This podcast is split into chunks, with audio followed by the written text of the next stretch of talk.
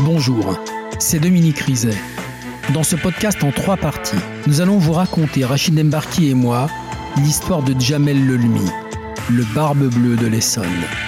Un épisode de Faites entrer l'accusé, écrit et réalisé par Seti Dali. Rédactrice en chef, Isabelle Clarac. Bonne écoute.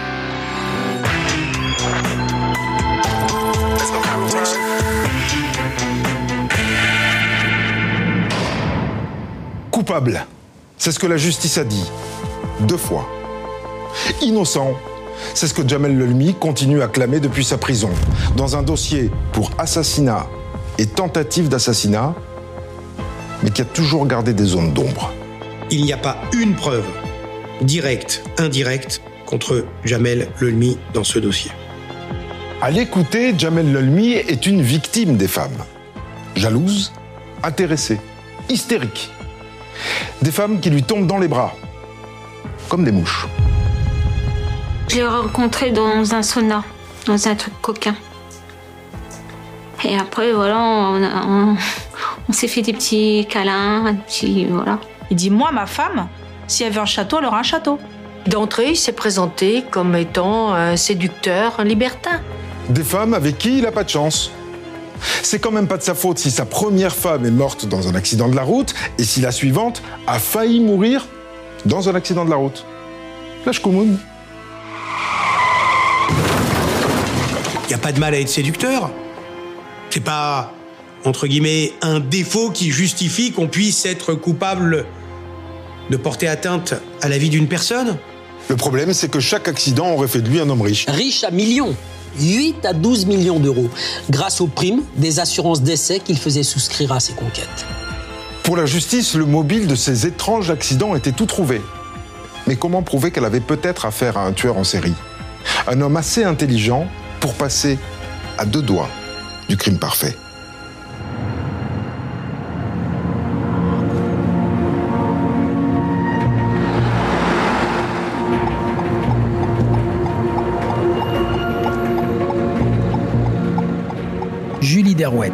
Quand je suis sur le chemin pour aller à la gendarmerie ce jour-là, je suis en larmes dans la voiture parce que je me dis J'ai peur.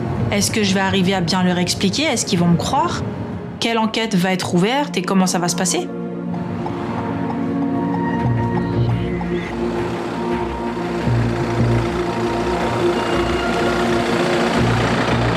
Quand je m'y rends, j'ai des douleurs, euh, enfin voilà, à m'arracher les cheveux.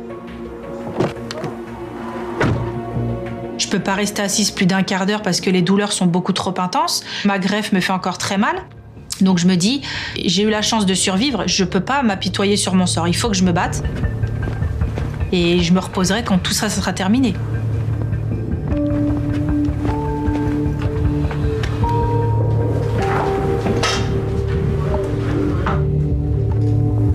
Je leur dis voilà, j'ai quelque chose de très important à venir vous dire. Donc il va falloir du temps, il va falloir que vous preniez le temps de m'écouter parce que ce que je vais vous raconter, euh, je vais pas vous le raconter en une heure. Adjudant-chef Marie-Pierre Évrard, section de recherche de Paris. Cette jeune femme, c'est Julie Derouette. Elle se présente à la brigade et au début, elle évoque une violation de domicile. Elle a le sentiment que quelqu'un est rentré dans son domicile. J'ai été victime d'un vol sans effraction. Je rentre à la maison, je sors de, chez le kiné et j'ai toujours eu la sale habitude de claquer la porte en partant de chez moi. Et là, je m'aperçois que la porte, elle est fermée à double tour.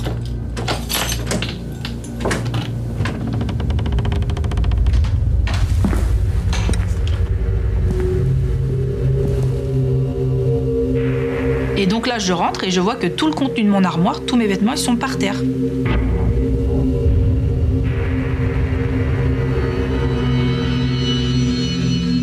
Mais, c'est quoi en fait? Pourquoi mes affaires au sol? Pourquoi rien n'est cassé? Pourquoi rien n'est volé? Euh, La personne qui est venue chez moi, il avait mes clés. C'est qui? Et en fait, en une fraction de seconde, je me dis, c'est lui, ça peut être que lui. Il y a que lui qui a les clés de chez moi. Qu'est-ce qu'il est venu chercher? Qu'est-ce qu'il est venu faire? Lui, c'est son petit ami. Il s'appelle Jamel Lelmi. Le couple est séparé depuis six mois. Adjudant Rodrigue Moukoko, section de recherche de Paris. Il a dit, puis d'ailleurs, euh, je commence à avoir même des doutes sur euh, son implication sur un accident que j'ai eu au mois de décembre au Maroc, donc en décembre 2009 au Maroc. Julie raconte qu'il y a six mois, Jamel Lelmi a tenté de la tuer. S'il s'est glissé chez elle hier, c'est pour lui faire peur, l'empêcher de parler. Je dis voilà, je vous raconte ce que j'ai vécu, je vous raconte mon calvaire. Maintenant, à vous de m'aider, à vous de m'aiguiller. Je, je, je sais pas quoi faire avec mon récit. Et c'est grave ce qu'il a fait. Pour moi, il a tenté de me tuer. Je veux déposer plainte contre Jamel Lelmi pour tentative de meurtre. D'une simple plainte pour vol, voilà que le discours glisse vers une tentative d'assassinat. La jeune femme a 26 ans, deux enfants, et elle n'a pas l'air d'affabuler. Incontestablement, elle souffre toujours des blessures causées par son accident de 2009. Pour autant, la gendarme doit-elle croire cette histoire rocambolesque?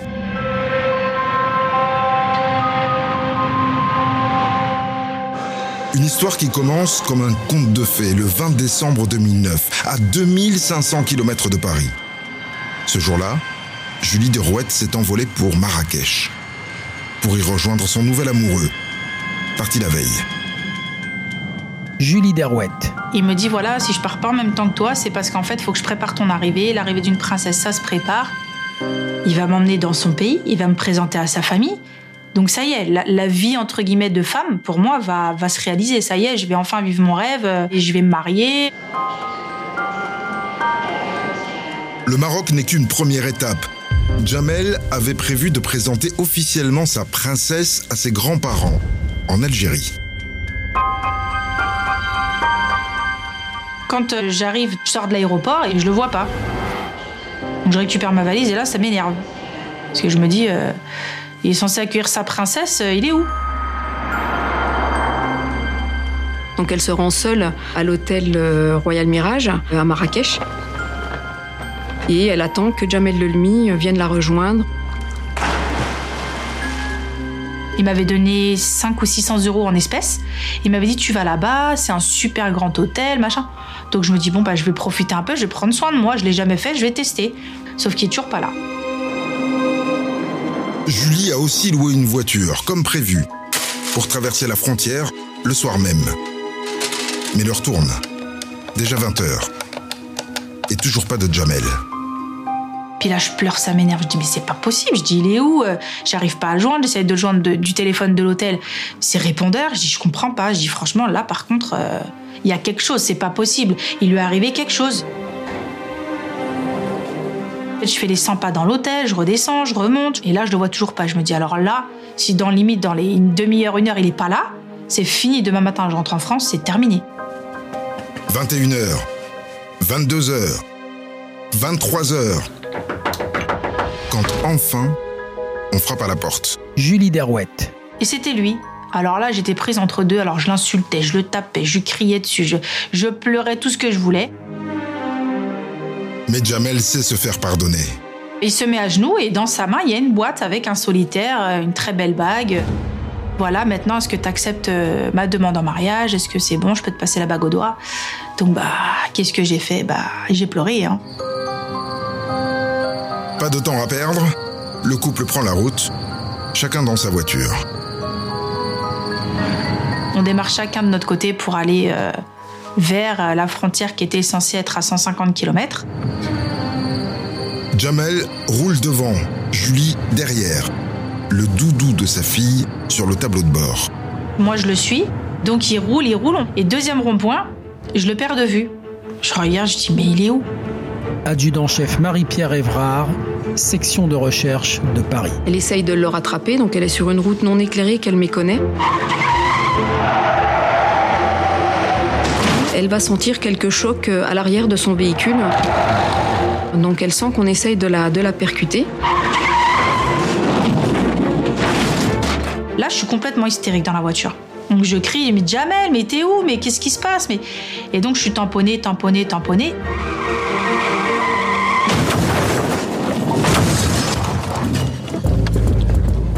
Elle expliquera qu'après une succession de chocs, elle fera des tonneaux et elle quittera la chaussée à l'issue de l'accident. J'ai pas le temps de, réagir, de tilter ou de sortir de la voiture. Tout de suite, en fait, je sens que quelqu'un monte. En fait, côté passager, il me maintient les bras en croix, bien comme ça. Pendant que celui qui me tire les cheveux dehors, en fait, me coince la tête dans le volant. Et là, ma scène, coup de poing, sur coup de poing, sur coup de poing, sur coup de poing. Et mes bras, en fait, sont, sont complètement immobiles. Je peux pas bouger, je suis attachée dans la voiture. Adjudant-chef Marie-Pierre Évrard, SR de Paris. Un autre individu lui met un liquide dans la bouche qui pourrait peut-être être, être de l'alcool. On ne sait pas trop s'il y a un, un, ou deux agresseurs ou s'il y en a plus. Donc c'est quelque chose de, de, très confus. Je reçois des, des, dizaines et des dizaines de coups de poing au niveau de la nuque qui craquent. Et ma tête est, tombée en avant, mais, d'un coup. Donc comme vraiment un pantin, tout mon corps s'est raidi et est devenu tout mou en une fraction de seconde. C'est un moment où on se dit on va mourir.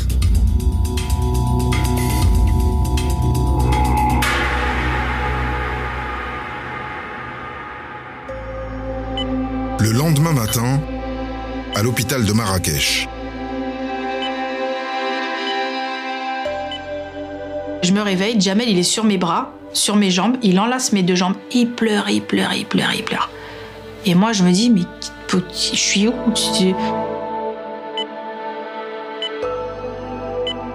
Pourquoi je me retrouvais dans un lit où je pouvais pas bouger? Et il me dit tu te rappelles pas, tu te rappelles pas? Et je lui dis mais je me rappelais de quoi? Et il me dit on a fait du ski, t'es tombé. Je lui dis du ski? Je lui dis je déteste le ski, je déteste le froid. Et pourquoi je serais venue à Marrakech faire du ski? Marrakech, on y va pour le soleil, pas pour la neige.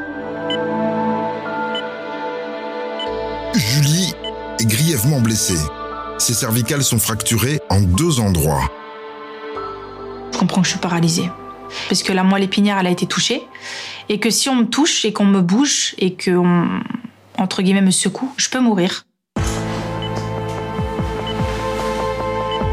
Julie est opérée en urgence, mais son pronostic vital est engagé. Thierry Derouette, le père de Julie. En fin de compte, on a appris ça le lundi. Le lundi matin, le mercredi, on prenait l'avion pour le, pour le Maroc.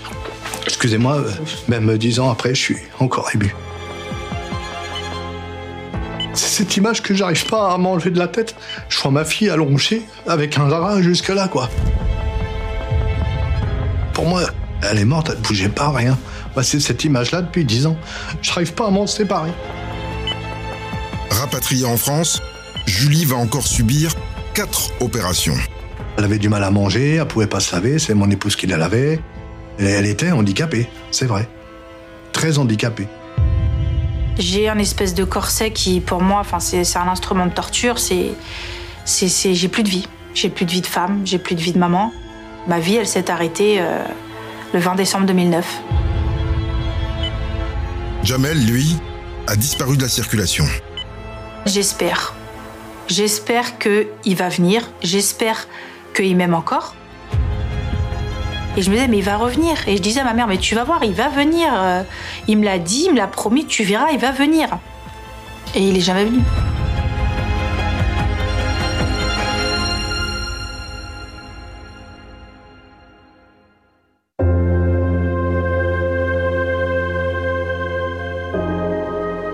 Maintenant trois heures que Julie raconte son histoire à la petite brigade d'Aigli. Adjudant-chef Marie-Pierre Évrard, SR de Paris. Sur l'instant, ça peut paraître un petit peu, un petit peu douteux. On peut se poser des questions en fait sur la véracité de ce qu'elle, de ce qu'elle dit. Les propos sont assez hallucinants. En fait, il lui a fallu plus de six mois pour s'en apercevoir. Pourquoi Jamel Lelmi aurait-il tenté de la tuer et de la cambrioler? J'ai dit, je sais ce qu'il est venu chercher, mais je sais. Julie a eu un déclic. Le mobile, le voilà. C'est ce contrat qu'elle pose sur le bureau de la gendarme.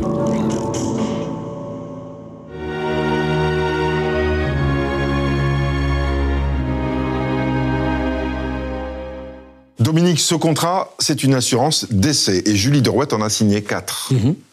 Assurance d'essai, à ne pas confondre avec des assurances vie. Qui sont des placements financiers. Là, c'est à fond perdu. Ouais. Sauf pour le bénéficiaire en cas de décès du souscripteur. Oui, et ces contrats, les voilà. hein. Julie Derouette, elle en a signé chez Generali, Cardiff, Prévindi, Alliance, et elle va les retrouver chez elle dans un placard. Alors, il faut quand même préciser que des gens qui prennent des assurances d'essai, ce sont des gens qui exercent la plupart du temps des professions à risque.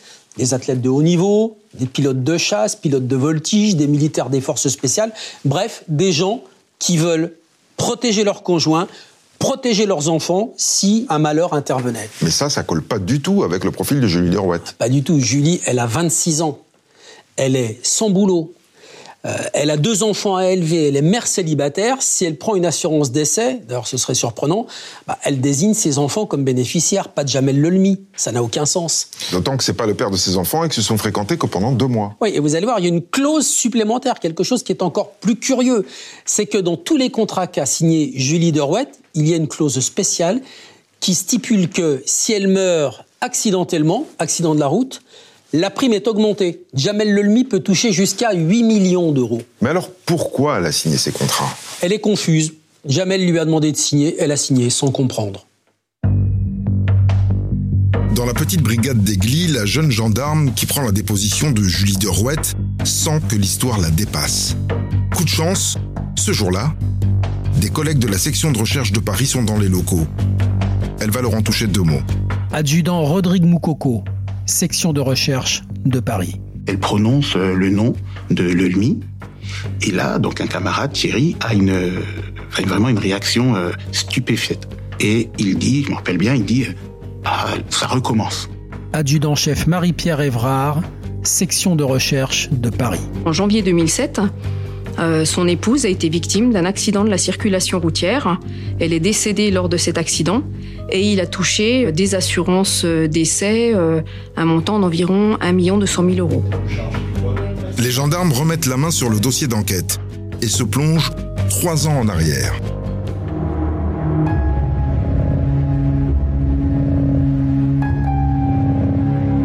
Le 30 janvier 2007, à 21h, des collègues ont été appelés pour un accident sur la départementale 117. Une jeune cycliste venait d'être renversée par une voiture. Tandis que les pompiers transportaient Kathleen Vasseur à l'hôpital, les gendarmes ont interrogé les témoins, tous arrivés après l'accident.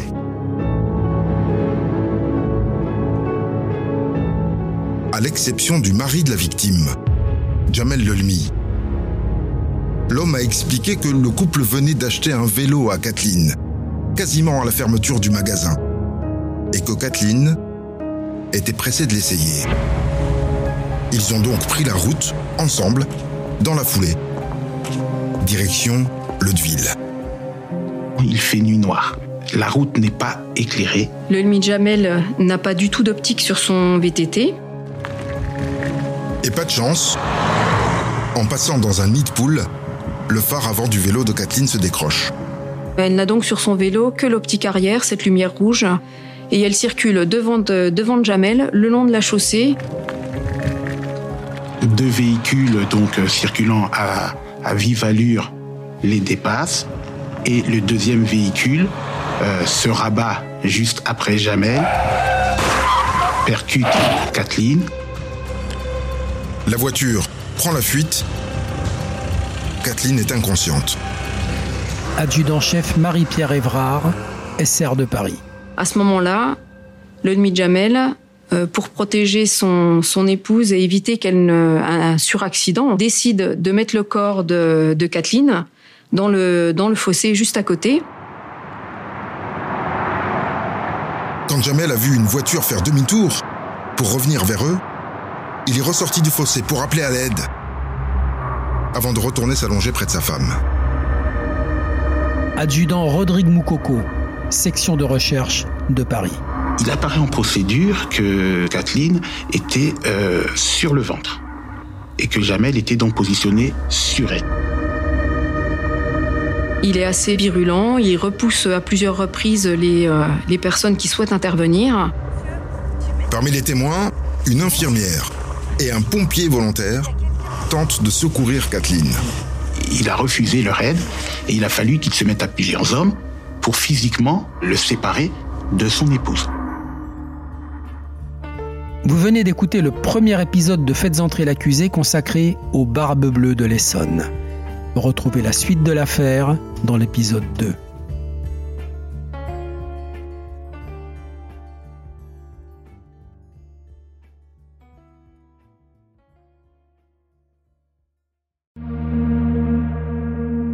Bonjour, c'est Dominique Rizet. Une poignée de secondes, voilà tout ce qu'il faut pour qu'une vie bascule. Juste une poignée de secondes. Un sursaut, un instant où le destin bifurque dans une direction ou dans l'autre. Sur le coup, je pensais pas qu'il était mort parce que je voyais pas de sang, on voyait rien quoi en fait. Sébastien s'est jeté sur son père. L'affaire Grégory, l'affaire Daval, l'affaire Cahuzac, vous les connaissez toutes, ça fait 40 ans que je vous raconte ces destins brisés.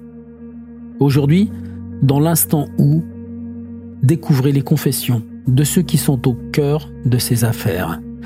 Ils me racontent et vous racontent ce qu'ils ne pourront jamais oublier. L'instant où, un podcast BFM TV raconté par Dominique Rizet.